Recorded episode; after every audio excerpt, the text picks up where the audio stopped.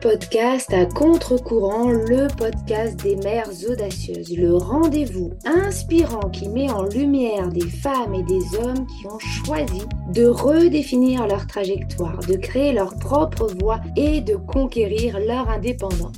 Je suis votre hôte, Nathalie Grimaud-Morvillet, et je suis honorée de vous accompagner dans ce voyage extraordinaire. Après plus de 15 ans en tant que salariée dans le domaine du marketing digital et après 4 discriminations à la maternité, j'ai décidé de prendre mon indépendance pour mieux profiter de mes enfants sans renoncer à ma carrière professionnelle. Avec la tribu digitale, j'aide désormais les parents à en faire de même. Dans ce podcast, à chaque épisode, nous vous présenterons des histoires captivantes de mères audacieuses, de pères engagés, mais surtout de parents déterminés qui ont trouvé le courage de se réinventer pour mieux concilier leur vie personnelle et professionnelle. Qu'il s'agisse de maman, de papa ou de famille, notre podcast est un espace où chacun peut trouver une source d'inspiration, de conseils et de perspectives pour embrasser un avenir empreint de flexibilité, d'épanouissement et de conciliation ainsi que de succès. Si vous êtes à la recherche de nouvelles manières de penser et ou de travailler ou encore d'astuces, c'est le podcast qu'il vous faut. Prenez dès à présent votre boisson préférée et c'est parti. Retrouvons-nous dans le nouvel épisode du jour. Bonjour à toutes et à tous. De nos jours, de plus en plus de personnes aspirent à aligner leur carrière avec leur intérêt personnel et surtout à trouver un travail qui les passionne véritablement. Mais en réalité, comment y parvenir? Comment transformer ces passions en une véritable source de revenus? C'est ce que nous allons explorer aujourd'hui ensemble avec notre nouvelle invitée, Marina. Bonjour Marina. Bonjour Nathalie. Je suis ravie de t'accueillir sur ce podcast et pour commencer, est-ce que tu peux te présenter à celles et ceux qui nous écoutent? Alors, je vais me présenter de manière un peu particulière parce que moi, je me considère comme euh, une indépendante slasheuse. Donc, slasheuse, je ne sais pas si tout le monde connaît le mot, ça fait référence au slash à la barre en travers, en fait. Parce que pour moi, j'ai pas un seul métier, j'ai plusieurs métiers différents et c'est ça qui compose euh, mon entrepreneuriat.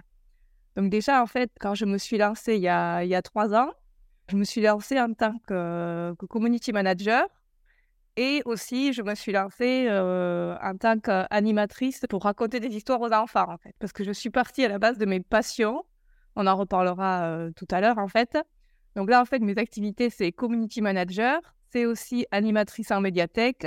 Je fais aussi de l'accompagnement d'indépendants en groupe ou individuel sur la partie communication et organisation.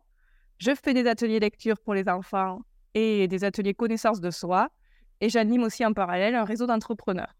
Waouh, donc effectivement, tu es bien dans la définition. C'est ça. Mais en dehors de tout ça, tu es aussi maman. Eh oui, effectivement. Et combien d'enfants as-tu alors, je suis maman depuis 2017, donc j'ai une fille qui a 6 ans et demi. Et, euh, et pour moi, en fait, l'entrepreneuriat, c'est vraiment aussi combiner mon rôle de maman avec mon activité. Et moi, le but de mon entrepreneuriat, c'est de travailler 28 heures par semaine pour pouvoir être avec ma fille le week-end, le mercredi après-midi, l'amener à l'école et aller chercher à l'école. Donc en fait, faire tout ça en 28 heures, ça peut paraître waouh, mais il faut faire des choix. Et moi, c'est comme ça que, que je vois ma, ma vie et je m'épanouis comme ça avec mon double rôle d'indépendante et de maman. Eh oui, effectivement, et je comprends tout à fait. Comment on s'est rencontrés? Est-ce que tu peux nous raconter un petit peu? Alors, ben, on s'est rencontrés en fait euh, à la tribu digitale.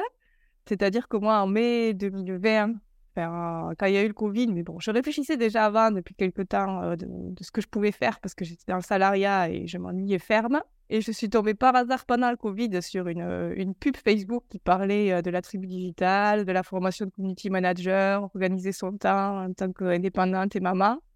Donc, ça m'a bien intéressée. Et puis, du coup, notre premier contact, ça a été par téléphone pour que tu m'expliques un peu le concept. Et j'ai totalement adhéré. Et puis ensuite, j'ai suivi la formation.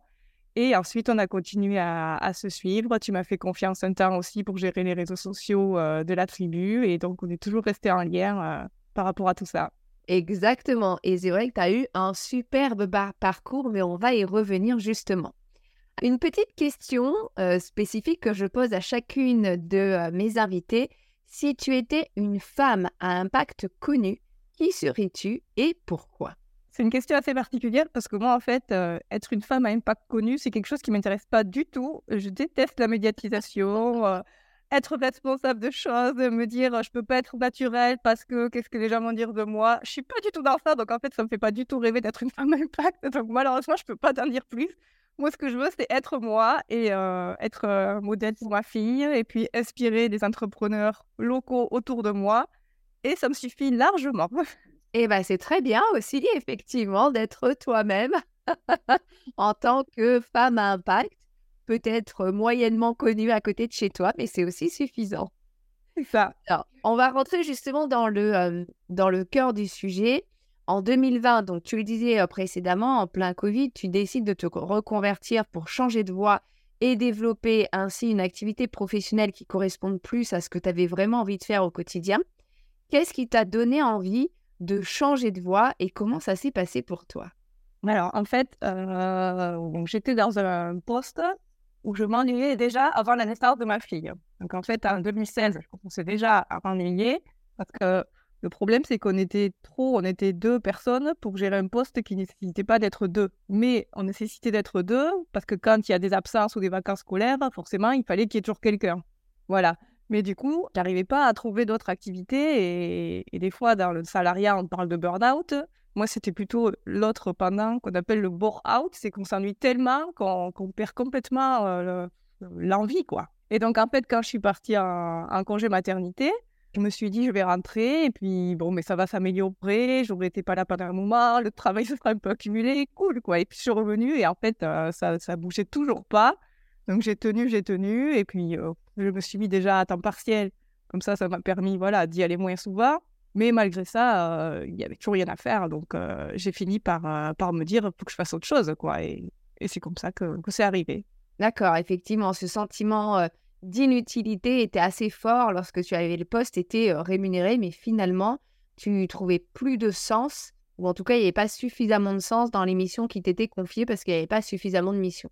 C'est ça. Et c'est vrai que de nos jours, il n'y a, y a, pas que, a pas que le salaire qui compte. Moi, pour moi, le travail, on y passe la plupart du temps. Si c'est pour s'ennuyer, enfin, franchement, l'épanouissement personnel, pour moi, c'est beaucoup plus important que, que le salaire. Hein. Je te comprends totalement. Et donc, tu as décidé de te créer un métier sur mesure. Donc là, qui est complètement sur mesure, puisque finalement, tu as 50 métiers en un sur tes 28 heures de travail par semaine. Tu es d'ailleurs la preuve vivante que c'est possible de changer de voie et de se créer vraiment un métier ou en tout cas un entrepreneuriat qui te, qui, te corresponde à 100%. Mais je suis quasiment sûre que nos auditeurs et surtout nos auditrices imaginent que c'est un rêve inatteignable. Parce que bah, la société nous inculque hein, depuis, je dirais longtemps, en tout cas depuis qu'on est tout petit et toute petite, que le salariat, c'est la sécurité, qu'il faut faire donc euh, des études pour ensuite rentrer dans une entreprise et puis faire plus ou moins toute sa carrière, etc. Et que finalement, l'entrepreneuriat, c'est un peu la loterie et surtout l'insécurité, l'insécurité financière, l'insécurité de travailler avec des clients, etc. Mais on constate aujourd'hui que finalement, le salariat n'est plus autant la sécurité que ce qu'on pensait, parce qu'il y a des entreprises qui licencient, il y a des entreprises qui font faillite, etc. Et que finalement, le, l'entrepreneuriat peut être quand même une voie d'épanouissement ben, bien plus important que euh, finalement le salariat.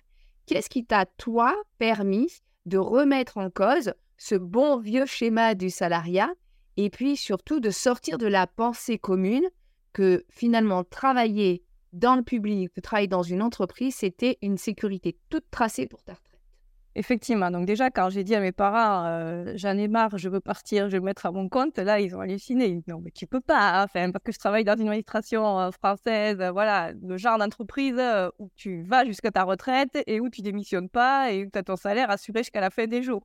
Mais moi, m'ennuyer jusqu'à la fin des jours, c'est pas mon objectif de vie, quoi. Donc, et du coup, en fait, ben, ce que j'ai fait, c'est que moi, je me suis dit, je veux me reconvertir, je veux faire autre chose, mais dans quoi Et donc, en fait, moi, j'ai j'ai mon BTS à 20 ans et je suis direct rentrée dans cette entreprise et j'y suis restée, voilà, 17, 18 ans, voilà, jusqu'à jusqu'à ce que je parte, quoi. Et j'aurais pu y rester encore 20 ans de plus. Donc, en fait, j'ai connu que ça. Et, du coup, c'est pour ça, en fait, que, que les gens autour de moi disaient, mais non, mais tu vas pas partir. Enfin, et c'est vrai que que j'en parle aussi avec des, des, collègues qui sont toujours et, je leur dis, ben, c'est pas parce que vous êtes dans une entreprise qui vous permet de vous dire je serai là jusqu'à ma retraite qu'il faut que vous limitiez dans votre vie. Quoi. Il faut d'autres personnes qui sont dans, le salariat, dans des petites entreprises, des, des, PME ou quoi, ils se posent pas la question, ça va pas, ils partent. Quoi. Donc euh, le privé et le public, déjà, je trouve qu'il y a aussi euh, une différence par rapport à soi. Des fois, on se limite et on se fait sa propre prison en disant non, je peux pas me permettre de partir. Il y en a qui n'ont pas ma chance. Mais bon, euh, je pense que des fois, il faut passer au-delà de ça, quoi. Et donc, en fait, ce que je me suis dit, je vais dire, je me suis dit bon, je... moi, ce que j'aimerais, c'est euh, vraiment travailler et m'éclater dans mon travail. Donc, j'ai toujours fait du bénévolat en fait toute ma vie. Enfin, depuis que j'ai 16 ans, je faisais du, bénévolat. Et donc, j'ai réfléchi je me suis dit, qu'est-ce que j'aime faire qu'est-ce que je fais déjà en bénévolat? Parce que je m'aperçois qu'il y a des gens qui, ce que je fais en bénévolat, il y a des gens qui le font et c'est leur travail et ils sont payés pour. Donc pourquoi en fait je transformerais pas mon bénévolat en vrai travail qui me rémunère? C'est comme ça en fait que je suis partie de mon idée. Donc moi dans ce que je faisais en fait euh, en bénévolat, j'ai été secrétaire d'un club de basket pendant euh, je sais pas 15 ou 20 ans, mais du coup c'était c'était il y a très longtemps. Donc en fait c'était le début d'internet et tout ça. Donc en fait j'avais mis en place euh, le site internet, les réseaux sociaux voilà, les, les, mails, tout ça, c'était vraiment le tout début, quoi. Donc, tout ce qui est communication, ça me plaisait. Et vraiment aussi, tout ce qui était organisation, organisation d'événements, communiquer sur l'événement, voilà, tout ça. Organisation et communication, voilà, c'était quelque chose qui déjà me plaisait. Et en parallèle de ça aussi, ça faisait très longtemps que j'étais bénévole en médiathèque, parce que j'adore raconter des, des, histoires, notamment aux enfants et j'adore transmettre ma, passion des livres. Et donc, en fait, je suis partie de ces deux idées. Donc, en fait, quand je me suis euh, lancée, j'ai fait, euh, j'ai fait un stage de cinq jours à la, à la CCI pour euh, un peu réfléchir à son projet. Et moi, j'ai dit, je veux partir sur la communication et je veux partir sur lire des livres aux enfants, quoi. Donc, donc ça paraît déjà complètement, je veux dire, c'est pas du tout pareil les deux choses. Mais je dis, moi, je m'en fiche, je pars sur ça, puis on verra bien ce qui marche. Après, l'entrepreneuriat, c'est vraiment, on part d'une idée et c'est pas figé. Pour moi, en fait, en tout cas, c'est pas figé parce que ce que je faisais quand je me suis lancée, c'est plus du tout la même chose que ce que je fais maintenant. Parce qu'en fait, j'ai évolué, mes goûts ont évolué, il y a des choses qui me plaisent plus. Et en fait, c'est au fur et à mesure de ma vie que, que, je, que je me fabrique mon entrepreneuriat tel que, tel que j'en ai envie. Quoi. Ce que je fais maintenant, ce sera sûrement pas la même chose que je ferai dans cinq ans. Mais on évolue au fur et à mesure. Et le, principe, c'est de, tester et puis on, on voit ce que ça donne. Effectivement, et puis de pouvoir aussi réorienter, comme tu le dis, en fonction de nouvelles envies, en fonction de nos propres évolutions personnelles, pour pouvoir adapter en fait notre entreprise et, euh, comme tu le dis, s'éclater surtout dans son travail. Euh, c'est vrai que c'est absolument euh, essentiel. En tout cas, merci beaucoup de nous partager un petit peu tout ça. J'imagine, bien évidemment, que ça n'a pas dû être tout rose pour parvenir jusque-là que tu as peut-être rencontré des doutes, des questions, peut-être même des problèmes ou des obstacles que tu as dû dépasser et surpasser. Comment justement tu as réussi, malgré tous les points un petit peu négatifs, à te dire de toute façon c'est ce que je veux, donc j'y vais et rien ne m'arrêtera? Alors déjà, ce que j'ai fait, c'est que je ne me suis pas lancée dans le vide direct, quoi. Ce que j'ai fait, c'est que j'ai négocié avec, avec, mon employeur pour faire un temps partiel au départ et donc, au début, je, suis partie sur faire mon activité deux jours par semaine. Et comme ça, je me gardais un mi-temps fixe qui me tombait tous les mois. Donc déjà, je trouve que quand on se lance, quand on est dans le salariat, c'est pas mal en fait de, se dire j'ai ce petit fixe qui tombe tous les mois, même si je m'éclate pas. Au moins, ça me permet de voir si mon idée marche, parce que je m'aperçois qu'il y a beaucoup d'entrepreneurs aussi, notamment dans le, dans le bien-être, en fait, des filles qui, justement, qui se sont lancées et qui y sont allées à fond à fond, et en fait, ça ne rentre pas assez, et elles se retrouvent à reprendre un travail à, à mi-temps après. Donc moi, j'ai plutôt fait, fait l'inverse, et finalement, ça m'a bien réussi je pense que c'est mieux de, se lancer en confiance. Et au bout de neuf mois, je me suis aperçue que ça marchait. Et c'est là que j'ai décidé de, partir. quoi. Et voilà, cette sécurité, déjà, moi, ça m'aidait. Et j'ai été aussi accompagnée euh, par une couveuse d'entreprise, en fait, par, euh, par la BGE, qui... Euh, j'avais un conseiller avec moi qui, qui m'aidait en fait au quotidien. On se voyait une fois par mois. Elle me disait Es où de ton démarchage Sur la comptabilité, comment tu te sens Sur ta communication Et c'est vrai qu'être accompagné aussi, c'est pour commencer, c'est bien parce que le métier d'entrepreneur, c'est énormément de casquettes à la fois. Euh, outre le métier vraiment qu'on exerce, c'est savoir faire de la compta, savoir faire de la com, savoir faire euh, éventuellement du démarchage. Enfin, c'est plein de choses à la fois. Et si on n'est pas accompagné, que direct on se lance dans le vide sans savoir rien faire et sans être accompagné, c'est beaucoup plus difficile, quoi. C'est vrai que effectivement, on a plus de chances de louper quelque chose, de pas respecter une loi et de tout de suite rencontrer des problèmes en fait assez euh, importants. Moi, ce que ce que je peux dire, c'est que j'ai ce qui m'a permis en fait d'y arriver, c'est vraiment d'y aller pas à pas et de prendre confiance en moi euh, par le biais de ce mi-temps et de cet accompagnement pour après euh, y arriver mieux. Et ça, je peux l'affirmer d'ailleurs parce que quand tu avais pris la mission à l'époque de CM, donc de Community Manager euh, pour la tribu, tu étais toute timide. Et maintenant, tu passes à la radio, tu fais, euh, tu fais de l'animation sur les, sur les réseaux, etc. Donc oui, tu as effectivement pris énormément confiance en toi et ça fait très plaisir. Alors aujourd'hui, ça fait euh, bientôt quatre ans que tu t'es reconverti, ça passe vite, tu vis de ton activité, tu as du temps pour ta fille, mais aussi pour toutes tes activités dont tu parles et que tu adores faire, est-ce que tu considères que c'est grâce à l'entrepreneuriat que tu as réussi à cheminer jusque-là? Ah oui, alors c'est évident parce que ben justement, j'ai beaucoup évolué en, en, quatre ans en fait, parce que maintenant je, suis, je, fais des choix et vraiment j'assume mes choix. Donc en fait, ça m'a permis aussi de me réorganiser mon, euh, temps et de voir que je ne pouvais pas tout faire et que, que ce soit dans l'entrepreneuriat ou dans la vie, à un moment donné, il faut faire des choix. Et donc, en fait, euh, c'est vrai que des fois, dans le bénévolat, j'ai dû arrêter certaines activités, certaines associations parce que euh, j'y prenais plus vraiment de plaisir. Et en fait, ça sert à rien de se forcer quand déjà on, est limité dans le temps. Donc euh, là, maintenant, je choisis vraiment mes activités par rapport à, ce que j'ai envie de faire. Et si ça me plaît plus, ça me plaît plus. Quoi. Mais il faut pas des fois les gens se disent ah mais il faut que il faut que et ça c'est vraiment très mauvais quoi c'est vraiment moi quand je fais quelque chose c'est je, je me pose toujours la question je choisis de est-ce que vraiment c'est important pour moi? J'ai pas trop le temps de le faire mais est-ce que si c'est vraiment important pour moi ça veut dire que ça prendra la place d'autres choses? Il faut toujours réfléchir en fait à, à nos choix exactement et c'est vrai que c'est le fait de pas les subir mais de les décider ça change complètement toute la donne. C'est ça. Est-ce que tu souhaiterais partager avec celles et ceux qui vont écouter ton interview et se posent peut-être des questions de sortir de leur cadre habituel, euh, professionnel, notamment celui imposé par la société, mais qui savent pas comment faire, qui se posent des questions, qui ont des doutes, qui se demandent est-ce que euh, ça vaut vraiment le coup?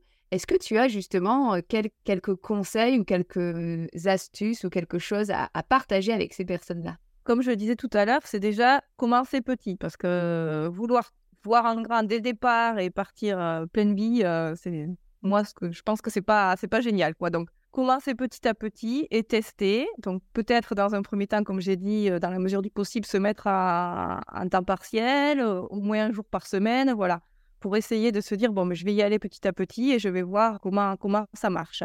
Et après aussi pas se filer en se disant je pars sur une idée et en fait, six mois après, ben, finalement, ça me plaît plus. Qu'est-ce que les gens ils vont dire si je change d'activité? Ils vont dire, ben, celle-là, c'est pas ce qu'elle veut, mais en fait, on s'en fiche des gens. Ce qui est important, c'est vous.